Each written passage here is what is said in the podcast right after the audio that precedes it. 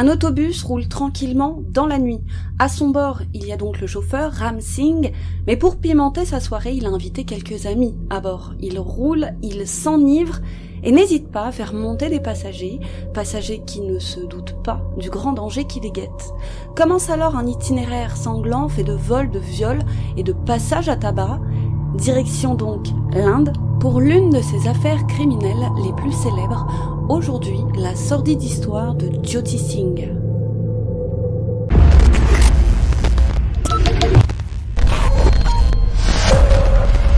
Jyoti Singh est une jolie jeune femme de 23 ans. Elle est l'aînée d'une fratrie de trois enfants. Sa famille est originaire de Balia, au nord de l'Inde.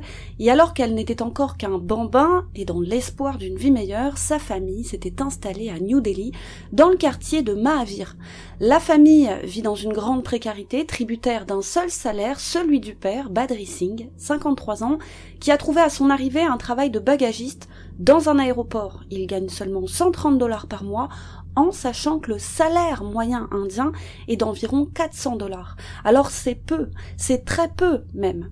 Jyoti vient donc d'une famille pauvre, elle est issue d'une longue lignée d'agriculteurs désargentés qui se sont épuisés finalement toute leur vie pour des payes de misère, et ayant conscience de tout ça, Jyoti s'est fait une promesse, alors qu'elle n'était encore qu'une enfant, celle de réussir à l'école, pour avoir un bon travail plus tard et sortir de la misère.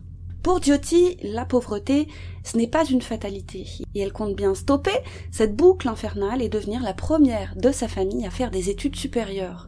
Et avec sa vivacité d'esprit et son sens de l'effort, elle y parviendra sans encombre, puisqu'elle obtiendra son bac haut la main. Et dès lors, elle se lancera dans le domaine de la santé dans l'objectif de devenir physiothérapeute. La jeune femme est la plus grande fierté de sa famille. Et c'est dur pour Jyoti, mais elle rêve de plus tard pouvoir s'acheter une grande maison pour sa famille et elle, et le Graal, peut-être un jour, travaillera-t-elle à l'étranger. Mais ce n'est pas tout d'avoir des rêves, Jyoti est bien consciente que si elle veut espérer un jour les réaliser, elle ne doit pas ménager ses efforts. Et en effet, ses études coûtent tout de même 3300 dollars à l'année. Alors pour pouvoir les payer, elle a décroché un job à plein temps dans un call center. Alors le jour, elle l'étudie à l'institut paramédical et la nuit, elle est téléconseillère. Un rythme de vie incroyablement dur qui l'oblige à ne dormir que deux heures par nuit. Mais c'est bientôt la fin. Toutes ces années de sacrifices vont enfin payer. Elle est désormais interne et sera diplômée l'année suivante. À côté de cet emploi du temps de ministre, Jyoti s'intéresse à la lecture, elle est de ceux qui ont toujours un bouquin sur eux, et elle est coquette puisqu'elle développe aussi un intérêt pour la mode. Voilà donc qui est Jyoti. Et le 16 décembre 2012, elle décide de souffler un peu, de s'accorder une petite pause et d'aller au cinéma. Elle propose alors à un ami de l'accompagner, un certain Awindra Pandey. Il a 28 ans, il est ingénieur et c'est un vieil ami de Jyoti. Ils s'étaient rencontrés il y a plusieurs années dans un centre commercial et depuis ils ne s'étaient Et depuis, ils ne s'étaient plus jamais quittés. C'est une belle amitié solide qui les lie. Awindra accepte avec plaisir, ils se rendent donc en bus dans le quartier de Saket, dans le sud de la ville. Ils assistent à la projection du film L'Odyssée de Pi. Le film se termine en début de soirée vers 20h. En sortant, Jyoti et Awindra discutent du film. Jyoti l'a adoré, et tout en poursuivant leur discussion, ils elle un pouce-pouce. Le pouce-pouce les prend et les dépose à Munirka. Ne reste plus qu'un bus à prendre et ils seront chacun chez eux. Et alors qu'ils attendent à un arrêt de bus, un bus aux vitres teintées arrive à leur hauteur et ouvre ses portes. Pensant qu'il s'agit là de l'un des bus de la ville, les deux amis montent sans se méfier. Et ils ne font pas attention à ce groupe d'hommes à son bord. Et pourtant, il s'agit là en réalité d'un bus volé avec à son bord les voleurs. Et seulement une demi-heure Plutôt, c'était un charpentier qui avait été piégé dans ce bus. Il était monté lui aussi sans faire attention et avait été délesté des 8000 roupies qu'il avait sur lui avant d'être éjecté comme un malpropre hors du bus encore en marche. Il est alors 21h30 lorsque Jyoti et Awindra pénètrent dans le bus. Les deux amis s'assoient à l'avant et ne remarquent pas que le conducteur a verrouillé les portes du bus. Ils ne s'en rendent donc pas compte Certes, mais ils sont pris au piège. Et ce n'est que lorsque le bus dévira de son itinéraire normal que les deux amis vont comprendre dans quel piège terrible ils sont tombés. Et d'emblée, l'attention du groupe d'hommes se porte sur Jyoti. Ils s'approchent d'elle et la pressent de questions. Que fait une femme dehors, si tard? Après tout, les femmes bien ne sont-elles pas chez elles, à cette heure-ci? Et alors qu'il se montre de plus en plus agressif, Awindra prend la défense de son ami, qu'il la laisse tranquille. Ce ne sont pas leurs affaires, et puis de toute façon ils empestent l'alcool. Mais il peut bien dire ce qu'il veut, le groupe d'hommes s'en moque. C'est Jyoti qui les intéresse, et leurs regards deviennent de plus en plus lubriques. Probablement qu'en voyant cette belle jeune femme, ils se sont dit là que c'était l'occasion rêvée de profiter d'elle. Mais pour ce faire, ils doivent neutraliser Awindra. Et à six contre un, ils ne devraient avoir aucun mal, et ça tombe bien, ils ont une barre de fer avec eux. Awindra comprend ce qu'il est sur le point de se passer, il se met physiquement entre le groupe et Jyoti pour la protéger, mais il est maîtrisé sans mal à coups de barre de fer. Et Jyoti, elle, est traînée à l'arrière du bus. Et alors que le bus roule toujours, au hasard, dans les rues, Awindra, lui, se débat comme un forcené, de toutes ses tripes même pour essayer de sauver son amie. Il croise son regard, elle est désespérée, il veut la rejoindre, coûte que coûte, pour la protéger, sa force se décuple sous le coup de l'adrénaline, il donne tout, mais malheureusement, il finit par perdre connaissance au détour d'un énième coup de barre de fer à la tête. Et voilà Jyoti désormais seul, avec ses six hommes. Et ils vont faire preuve d'une agressivité sans limite. C'est une véritable meute d'animaux enragés qui s'en prend à elle. Pour eux, elle n'est qu'une pute, et après tout, il n'y a qu'une pute pour traîner la nuit, comme ça, et voilà le sort qu'il réserve aux putes. Sans vous faire de dessin sur ce qui s'est passé, sachez que Jyoti subira une heure d'assaut barbare, elle est battue, elle est violée à répétition, elle a alors de graves blessures au niveau de la tête et aussi et surtout au niveau du bas-ventre, à cause des coups, certes, mais pas que. Et alors que Jyoti subit encore et toujours les assauts des hommes qui se relayent, on ne peut qu'imaginer ce qu'elle a ressenti au moment où elle a vu l'un d'eux s'approcher d'elle, avec cette même barre de fer qui a assommé à Windra une imposante barre de fer rouillée en forme de L, à la façon d'un cric. Et sans doute n'a-t-elle pas tardé à comprendre que cette barre de fer, ils allaient l'utiliser autrement sur elle. effectivement, seulement une poignée de secondes plus tard, l'un des bourreaux l'enfonce violemment dans ses parties intimes, l'utilisant presque comme on utilise une ventouse pour déboucher ses toilettes. Et Jyoti est alors dans une telle souffrance physique qu'elle finit par s'évanouir. Et elle s'évanouit de douleur, son abdomen sera déchiré, ses intestins perforés, ses parties génitales littéralement réduites en miettes. Et pendant ce temps, le bus roule sans que personne dehors ne remarque le drame qu'il est en train de se jouer à l'intérieur. Puis donc, comme je vous le disais, après environ une heure, les bourreaux en ont fini avec elle. Ils se sont assez amusés comme ça, et par chance, Jyoti et Awindra sont juste évanouis. Ils ne sont pas morts. Mais la cruauté des agresseurs est sans limite, puisqu'ils ne prennent même pas la peine d'arrêter le bus pour jeter leur corps inerte. Corps qu'ils avaient d'ailleurs pris soin d'entièrement dénuder. Et ils jettent les corps hors du bus alors même qu'il est encore en marche. Et c'est d'ailleurs la violence de l'impact avec le bitume qui va réveiller Awindra. Il reprend connaissance et c'est une scène incroyable à laquelle il assiste. Il voit le bus en marche arrière, foncer droit sur le corps inerte de Joyty.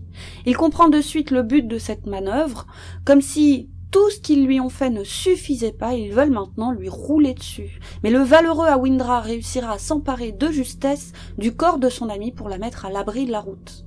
Et enfin, les bourreaux prennent la fuite.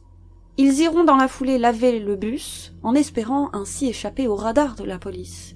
Awindra, nu et couvert de sang, essaye alors d'attirer l'attention des automobilistes, mais personne ne s'arrête, et personne n'appelle les secours non plus. Il reste là, sur le bord de la route, à supplier chaque occupant de chaque voiture qui passe, mais en vain et il va devoir attendre vingt minutes, il est alors vingt-trois heures, pour qu'enfin quelqu'un ne daigne s'arrêter.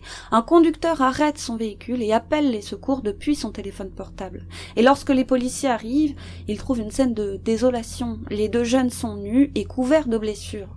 Et si l'état d'Awindra est grave, il est néanmoins stable. Awindra va s'en sortir.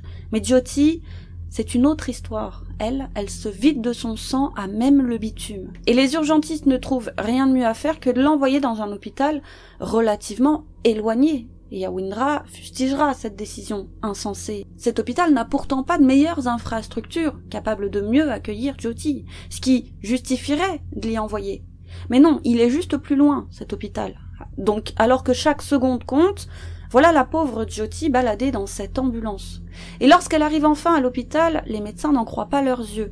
L'état de Jyoti est dramatique. Elle a de nombreux traumatismes à la tête, sur les bras, sur les jambes, partout sur le corps en fait. Mais ce qui va laisser sans voix les médecins, c'est qu'elle n'a plus que 5% de ses intestins.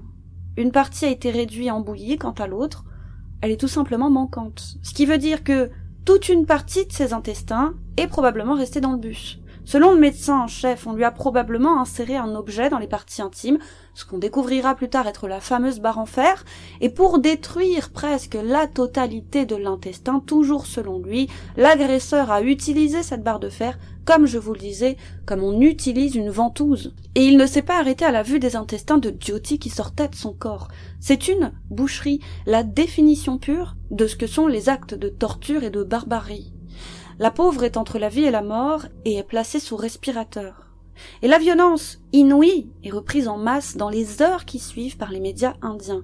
Partout dans le pays, on ne parle plus que de ça. Et ce n'est pas tout. L'histoire est tellement sordide qu'elle va faire la une des presses de nombreux pays.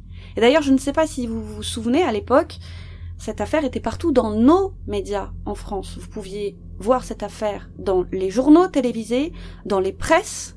C'est dire rayonnement qu'a eu cette affaire.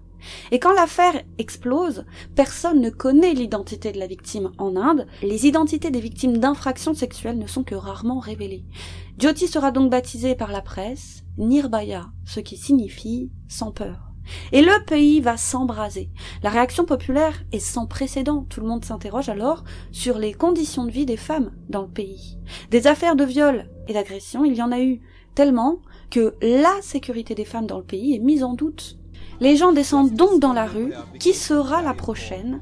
Et mort au bourreau. Voilà ce qu'ils disent. Voilà dans quel contexte extraordinaire les policiers doivent mener leur enquête. Autant vous dire qu'ils ont une immense pression sur les épaules. Alors ils vont tout donner. Et pourtant, appelons un chat un chat, ce ne sont pas les viols qui émeuvent tout particulièrement la plupart des policiers indiens. Ils ont souvent pour habitude de renvoyer les victimes chez elles sans même prendre leur plainte, voire même de jeter l'opprobre sur elles. Mais là, c'est une affaire d'État, et leurs moindres faits et gestes sont étudiés à la loupe, alors ils vont tout donner. Et à partir de la description du bus, ils vont réussir à doucement remonter la piste de l'autobus jusqu'à mettre la main sur le premier auteur, puis le deuxième. Nous sommes alors à peine 24 heures après les faits. Et être suspect en Inde, ce n'est pas être suspect en France. Ce n'est pas vraiment le même traitement qui vous attend. Donc c'est sans trop de mal que dans l'intimité d'une salle d'interrogatoire, avec des arguments, disons, convaincants, si vous voyez ce que je veux dire, c'est dans ce contexte que les policiers réussiront à faire avouer les agresseurs et à les faire se balancer entre eux. D'ailleurs, certains d'entre eux se rétracteront plus tard au motif qu'ils ont été torturés durant leurs interrogatoires. Et bientôt, la presse découvre les visages des six agresseurs. Ils sont âgés de 19 à 35 ans. Il y a Ram Singh, 35 ans, sachez que le nom de famille Singh est extrêmement répandu, il n'y a pas de lien de parenté. C'est le conducteur du bus, qui est d'ailleurs conducteur de bus de profession, en fait. Et d'ailleurs, j'ai lu certaines sources qui parlaient d'un vol de bus, quand d'autres disaient que c'était en réalité le bus de Ram. Il y avait aussi son frère, Mukesh Singh, un ami à eux, Vinay Sharma, qui est professeur de gymnastique à Delhi. Il y avait aussi Pawan Gupta, un vendeur de fruits, Akshay Thakur, un demandeur d'emploi, et enfin le dernier, mais aussi le plus jeune, Muhammad Afroz, dit Raju, âgé de 17 ans et demi. Les Indiens sont satisfaits de ces arrestations, certes, mais ils attendent de pied ferme leur condamnation. Aucune clémence ne sera tolérée, et il en va de la sûreté de l'État, puisque le 29 décembre 2012, la pauvre Jyoti, qui était encore entre la vie et la mort, décède de ses blessures. Personne ne connaît encore sa réelle identité, mais quand les Indiens apprennent que Nirbaya, comme ils l'appellent, est morte, ils redoublent de colère, jusqu'à en faire frémir les plus hautes instances du pays. Les manifestations n'ont de cesse de se poursuivre, et ce n'est plus seulement la peau des bourreaux que réclame le peuple, mais celle des élus. Élus qui ont permis tout ça. La famille de Jyoti est inconsolable, et son ami Awindra aussi, et il ne digère toujours pas cette histoire d'hôpital. Et tout comme les parents de Jyoti, il veut des punitions les plus exemplaires possibles, pour lancer un message fort. Voilà ce qu'il va vous arriver si vous touchez à nos femmes et à nos enfants. Et le décès ayant eu lieu seulement deux jours avant le réveillon du jour de l'an, les forces armées indiennes et de nombreux particuliers décident d'annuler les festivités du Nouvel An. Le deuil national est alors décrété. Et les bourreaux vont sans attendre payer le prix cher de l'ultra-médiatisation de cette affaire. Ils ont fait preuve d'une telle barbarie que 2500 avocats inscrits au barreau du district de Saket refuseront catégoriquement d'assurer leur défense. Et ça, c'est une première dans le pays. Or, la loi indienne prévoit que chaque concitoyen a le droit d'être représenté et doit être représenté. Mais comment faire? Eh bien on forcera des avocats commis d'office à les représenter. Si humainement ils ne veulent pas, juridiquement, ils ne peuvent refuser. Alors ils acceptent bien malgré eux. Mais vous le verrez, ils vont quand même se donner à fond. Hein. Avec le décès de Jyoti, l'enquête est recaractérisée. Le 3 janvier, les bourreaux sont accusés de meurtre, viol, enlèvement et destruction de preuves. En attendant leur procès, l'attention sur l'affaire ne retombe pas, et l'ONU s'en mêle, et les manifestations se poursuivent. Et comme la bêtise n'a pas de limite, il y aura tout un tas de conséquences annexes. Par exemple, l'homme politique Raj Thakray va pointer du doigt les origines des bourreaux, qui sont originaires de la région du Bihar, au nord de l'Inde. Il explique très sérieusement que les habitants du Bihar sont de vulgaires pauvres, des violeurs, des rustres, de la mauvaise graine, en somme. Et beaucoup vont lui donner raison. Dès lors, les habitants de la région du Bihar seront jugés, calomniés, relançant ainsi des tensions déjà existantes entre certaines régions de l'Inde. Et il est vrai que le Bihar est une région pauvre, et que lorsque ses habitants partaient s'installer à Delhi, souvent ils étaient comparés à des immigrés, comme s'ils n'étaient pas indiens, comme s'ils n'avaient pas le droit de venir s'installer à Delhi. Alors ils sont souvent ostracisés à cause du racisme et des préjugés qui pèsent sur eux. Alors forcément cette affaire n'a pas aidé leur cause. Puis, Nouveau rebondissement dans l'affaire, le 11 mars 2013, la tête pensante du groupe, Ram Singh, est retrouvé mort dans sa cellule. Il s'est pendu, ce qui a été célébré, il faut le dire, par nombre d'Indiens. Un de moins, mais restent les autres. Et ils veulent tout autant leur peau, pire même. Lorsque le père de Jyoti décide de révéler dans la presse l'identité et la photo de sa fille, les Indiens sont davantage émus. Ils peuvent désormais mettre un visage et une histoire sur la martyre de sa quête. Et elle avait des rêves comme tout le monde. Le père dira au sujet de sa fille Je suis fier d'elle. Révéler son nom donnera du courage aux autres femmes qui ont survécu à ce type d'attaque. Ma fille leur donnera du courage. Et alors que le procès approche à grands pas, l'un des bourreaux, Mukesh Singh, accepte une demande d'interview qu'il aurait clairement dû refuser, tant ce qu'il dira va heurter toute une partie de la population. Déjà, il se dit innocent. Selon lui, c'est lui qui était au volant, donc il n'avait de cesse de conduire le bus. Alors il n'est responsable d'aucune agression. D'ailleurs, il n'exprimera de ce fait aucun regret. Il ira même jusqu'à dire, je cite, Une fille décente ne se promènerait pas à 9 heures du soir. Une fille est bien plus responsable d'un viol qu'un garçon.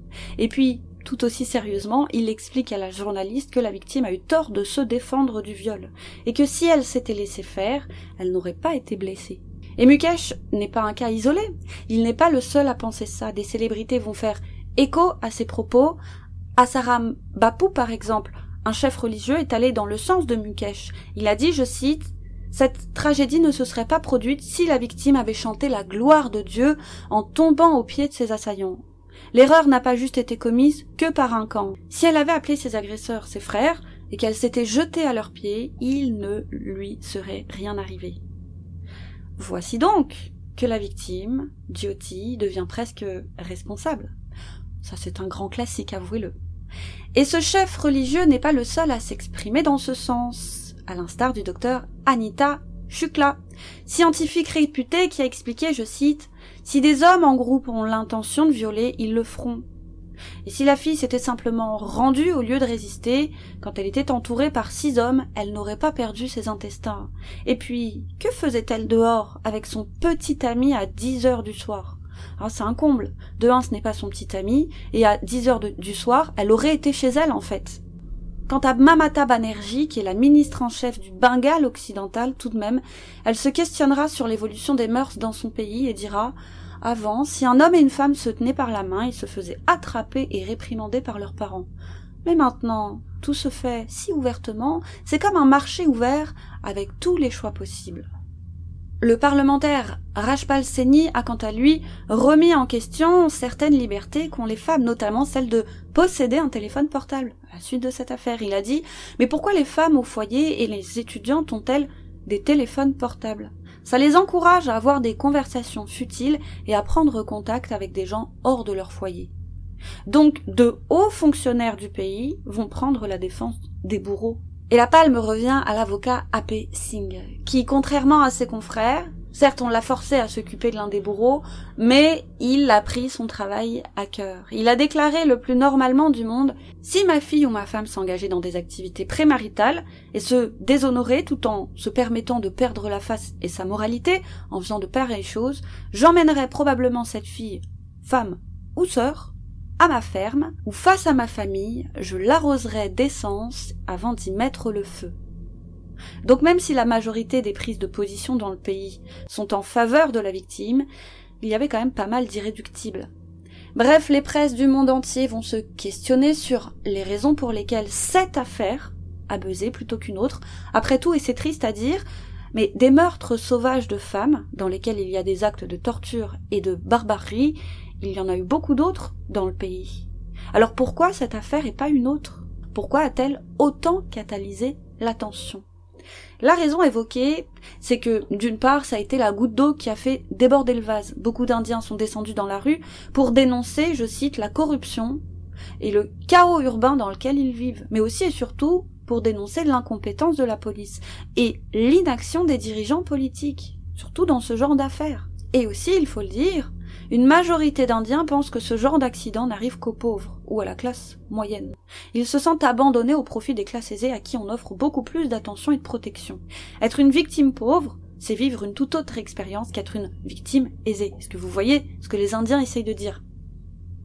Donc en plus de la lutte pour le droit des femmes, il y a aussi une lutte des classes qui s'engage. Et pour calmer la tempête, le gouvernement indien a promis des mesures et autres réformes pour mieux protéger les concitoyens et aussi et surtout les concitoyennes. Ils ont bien compris que eux aussi étaient sur la sellette. La police a aussi été montrée du doigt dans cette affaire. On les accuse d'être le plus souvent insensibles au sort des femmes dans ce genre de cas de figure. Il n'était pas rare que si vous alliez déclarer un viol, on vous disait que c'est vous qui l'aviez cherché. Euh, on, je parle des policiers. Hein. Et les promesses de réforme, les vraies réformes, celles qui concernent la loi, ne verront jamais le jour. On accroîtra, ceci dit, les peines possibles en cas de viol. Mais c'est pas pour autant qu'elles sont plus appliquées. Mais le gouvernement fera tout de même donner quelques cours de sensibilisation à la condition féminine à une poignée de policiers pour faire bonne figure. Et toutefois, il est à noter tout de même que suite à cette affaire, des GPS ont été placés sous les bus et les patrouilles de nuit dans la région ont été renforcées. Et voici donc les sentences. Sachez que l'immense majorité des Indiens réclamaient l'application pure et simple de la peine de mort pour chacun des cinq accusés restants. Muhammad Afroz âgé de 17 ans et demi, sera jugé par un tribunal pour enfants, et il sera condamné le 31 août 2013 à trois ans de prison. Certes, sa peine est faible, mais c'est parce qu'il était mineur au moment des faits, et c'est là en réalité la peine maximale qu'il encourait. Et en sachant qu'il était à six mois à peine de la majorité au moment des faits, il s'en sort extrêmement bien. Aux États-Unis, par exemple, ou dans d'autres pays, il aurait été jugé en adulte à cause de l'atrocité du crime et du fait qu'il était proche de la majorité. Quant aux autres, ils sont tout simplement condamnés à mort, à faire. Alors ils feront appel tout de même pour tenter de sauver leur peau, mais la condamnation est confirmée en appel le 14 juillet 2014. Au plus grand dame des bourreaux, en apprenant qu'il sera exécuté, Vinay Sharma s'est effondré et a supplié le juge en lui soufflant S'il vous plaît, monsieur, s'il vous plaît, monsieur, et lorsque les hommes avaient quitté la salle d'audience, ils avaient crié à la foule Mes frères, sauvez-nous Et ils ne perdent pas espoir et saisissent alors la Cour suprême, mais en vain, puisque le 5 mai 2017, la peine de mort est confirmée. Puis encore une fois, le 9 juillet 2018, les juges de la Cour suprême valident les condamnations à mort. Une peine de mort par pendaison qui est alors fixée au 22 janvier 2020 à 19h. Et alors que Mukesh Singh est dans le couloir de la mort, il dira Garçons et filles ne sont pas égaux. Les tâches ménagères et l'entretien ménager sont pour les filles.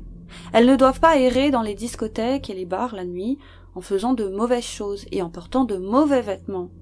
Environ 20% des filles vont bien. Avant d'ajouter, quand une femme est violée, je le répète, elle ne doit pas se défendre. Elle doit simplement garder le silence et permettre le viol. Ensuite, les hommes la déposeront après l'avoir consommée et sachez que nous aurions juste frappé le garçon.